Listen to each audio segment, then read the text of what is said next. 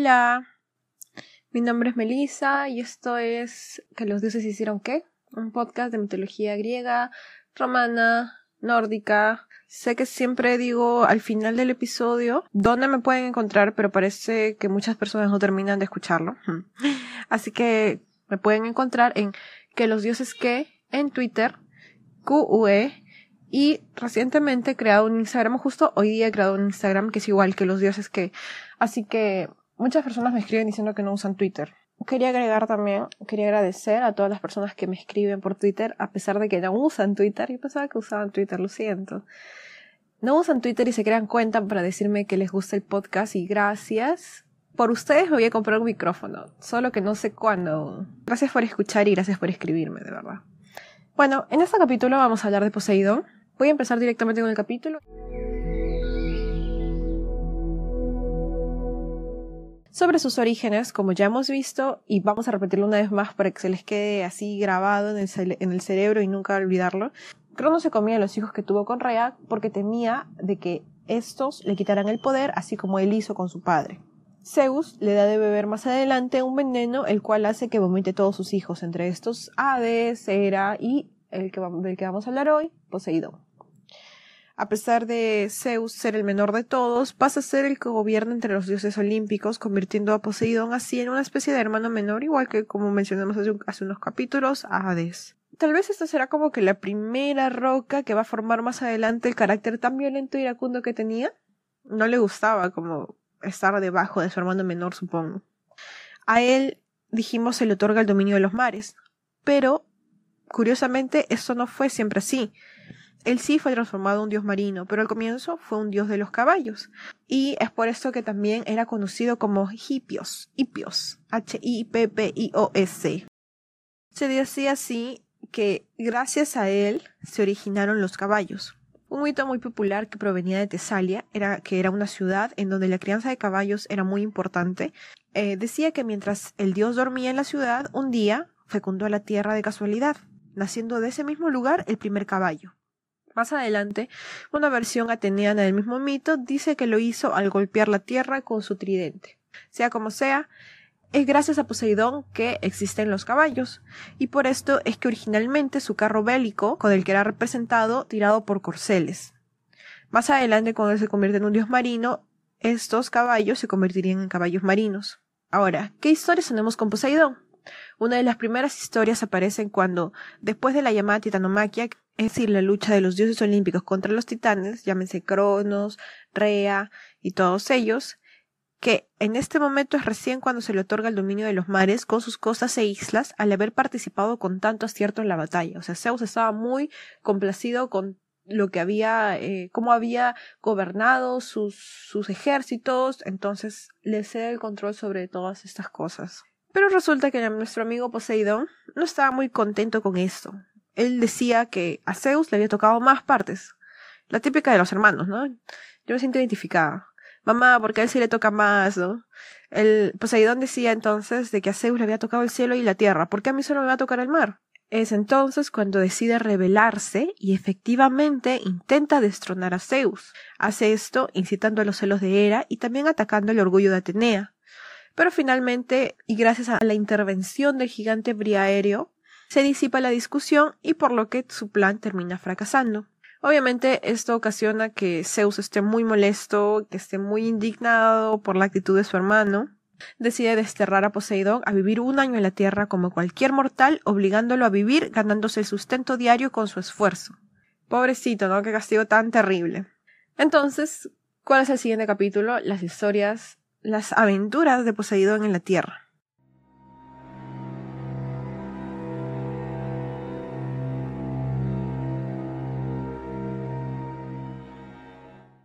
Cuando él estuvo aquí, aquí con nosotros, aquí al costadito, eh, sirvió las órdenes de Laomedonte, quien era el rey de Troya. Este rey era descrito por muchos como un hombre de carácter violento, ruin embaucador. ¿Quién sabe cómo?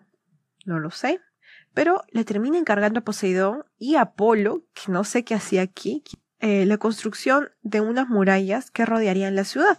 Aparentemente por esta época Apolo también estaba desterrado del Olimpo por un año ellos construyeron el muro, todo un año sin detenerse. Otras versiones dicen que solamente Poseidón construye la muralla, mientras que Apolo cuidaba los rebaños reales. Sea como sea, el rey había acordado con estos dos que cada uno tendría un trabajo el cual sería remunerado. Al término de este año entonces, ambos dioses exigieron el sueldo que merecían, el que habían pactado con anterioridad. Pero, muy a su mala suerte, Laomedonte los expulsó con bastante violencia. Ah, y digo muy a su mala suerte refiriéndome a Laomedonte.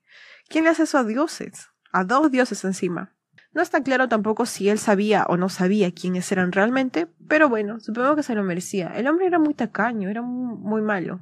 Poseidón iracundo, ¿Cómo es posible que trabajes un año y no se me pague lo que habíamos quedado, derechos del trabajador?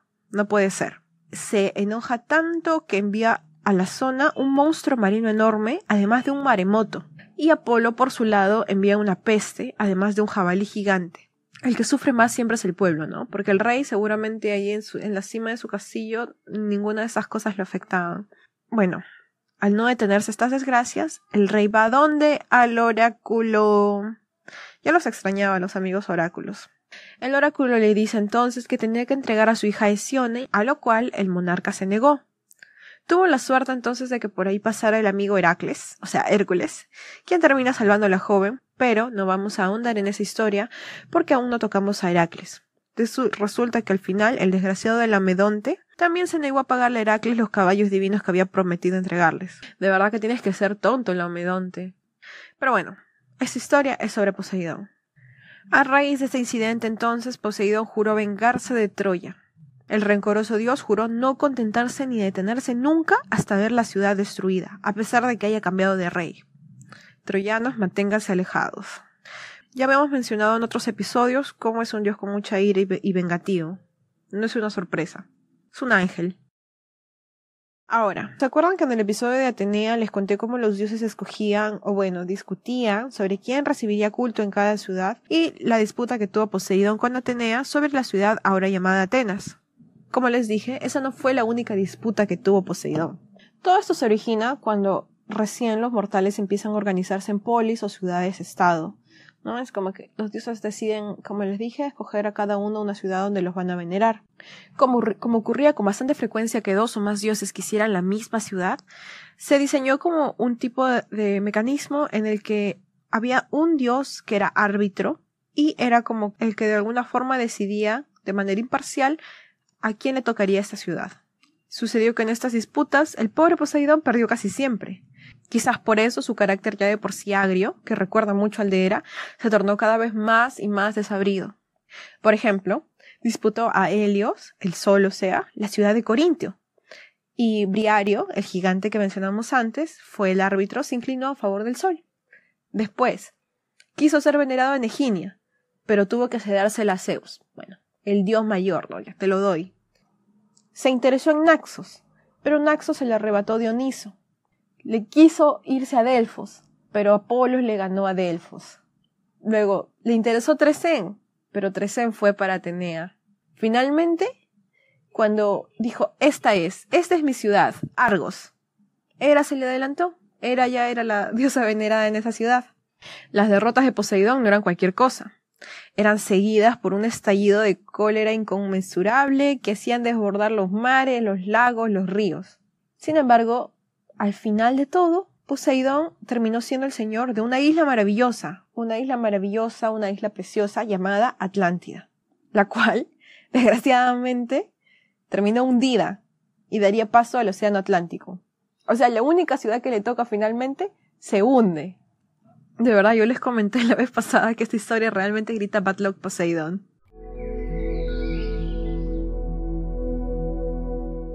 Ahora, Poseidón, con respecto a su familia, Poseidón también tenía una esposa legítima, que era Anfitrite, la reina del mar.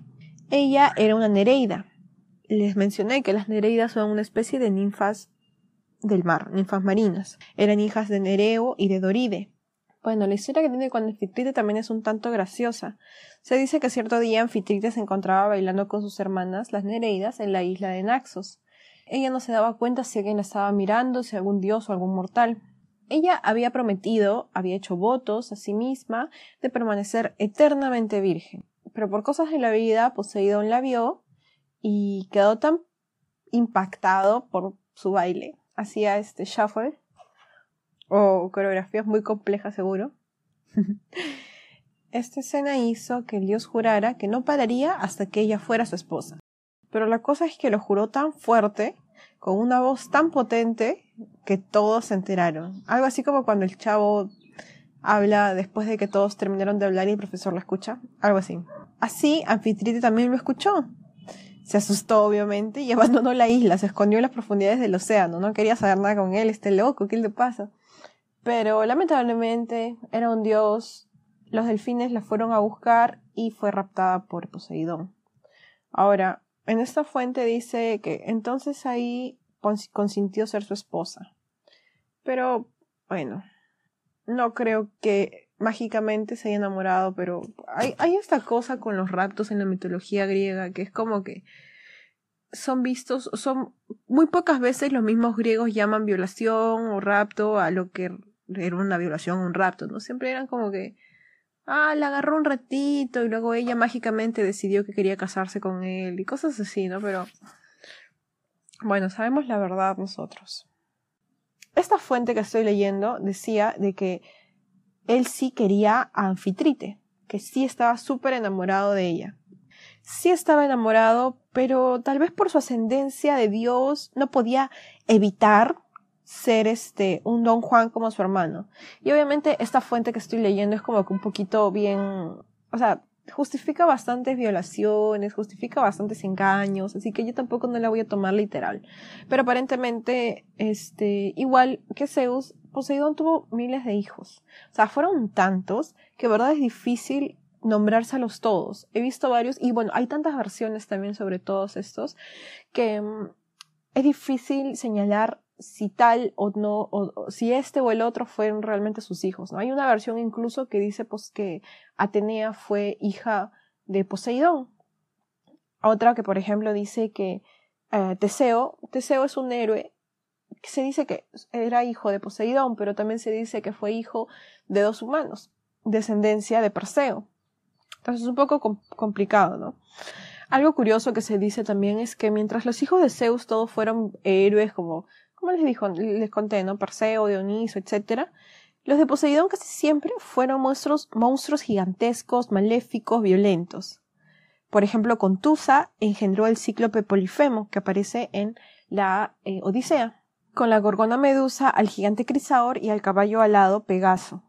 Con Amímone a Nauplio, que era el terror de los aqueos. Bandidos, el cazador maldito Orión, bueno, y muchos otros. Con respecto a sus amoríos, también tenemos un par de historias.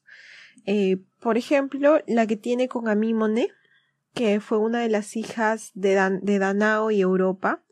Ella vivía en una zona que fue azotada por una sequía interminable. Danao estaba desesperado y envía a sus cincuenta hijas, que eran llamadas las Danaides, a buscar agua. Por cada rincón buscaron cualquier fuente de agua, excavaron, hicieron de todo. No había agua. A Mimone, entonces, después de muchas horas buscando, se detuvo a descansar y quedó dormida. En ese momento aparece un sátiro. Los sátiros eran criaturas masculinas que eran relacionados con la, eran similares a las menades, que son eh, ambos son criaturas que acompañan a Dioniso y también se le asocian con el dios Pan, que es el dios de los rebaños. Son como que este tipo de criaturas guiadas por la pasión, guiados por el desenfreno, así como tipo, imagínense en llenas, súper escandalosas, eh, lascivas, algo así. Entonces, obviamente, una de las tareas principales de los sátiros era atacar o violar ninfas o cosas así, ¿no? Entonces, justamente se encontró con esta chica, ah, ¿no? Iban a hacer lo que siempre hacían. Pero resulta que ella se despierta, se da cuenta y empieza a llorar, implorar la ayuda de Poseidón, quien coincidentemente pasaba por ahí. Él acude a socorrerla y em, le lanza su tridente. El tridente termina clavándose en la roca. Supongo que esta acción le habría sorprendido tanto, habría enamorado a Mimone, que termina acostándose con él, relación de la cual nace el llamado Nauplio, que milagro es hijo de Poseidón, pero no va a ser, no va a ser un bandido, más o menos. Va a ser parte de los Argonautas, de una expedición de muchos héroes, donde estuvo Orfeo, Jasón, etc. Se dice que al sacar el tridente que se clavó sobre la roca, salieron tres manantiales que formaron la, la fuente de Lerna en premio del amor de Poseidón a Mímone. Y así acabó con la sequía de aquel lugar. Hablando de su tridente, se decía que las tres puntas del tridente podían simbolizar tres tipos de agua, las saladas del mar, las dulces de las fuentes y las dulces y saladas de los estanques. Finalmente, hablando de Poseidón y de todo lo que hemos recopilado, podemos ver cómo un dios terrestre, ¿no? Porque inició siendo dios de los caballos, termina convirtiéndose en un dios marino, adaptándose a un nuevo elemento. Como les conté, su representación también cambió, siempre era representado con sobre olas o en un carro acaracolado formado por una concha y conducido por caballos marinos, siempre rodeado de peces, delfines, animales marinos de todas las clases, de las nereidas también y de, genios. Muchos dicen también que el haberse casado con una nereida es como que culmina eh, con la adaptación que tenía ese nuevo elemento, ¿no? Se casó con una diosa de las aguas, entonces aporta a que él también complete su transformación a dios del mar. Además del mar, también se le atribuían los temblores de la tierra, los movimientos extraordinarios del mar y también los cambios de ríos y torrentes. También, no sé por qué, se le atribuía la epilepsia. Decía que, era a causa de él que la epilepsia existía. Algo que me parece muy triste a mí personalmente es que se decía de que todos los pescadores y todos aquellos que iban a navegar siempre hacían sacrificios de caballos, ahogaban a los caballos para pedirle al dios del mar que les vaya bien en su viaje. Me da pena por los caballos, pero también me da pena porque vi el náufrago cuando era muy joven y me marcó aparentemente para toda la vida. Entonces, creo que, o sea, la experiencia que viven los náufragos me parece la experiencia más terrible que alguien pueda vivir.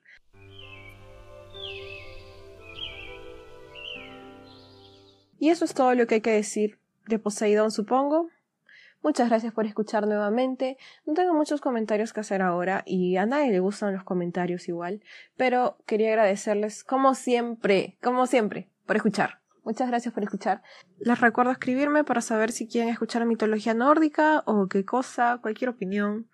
Gracias y adiós.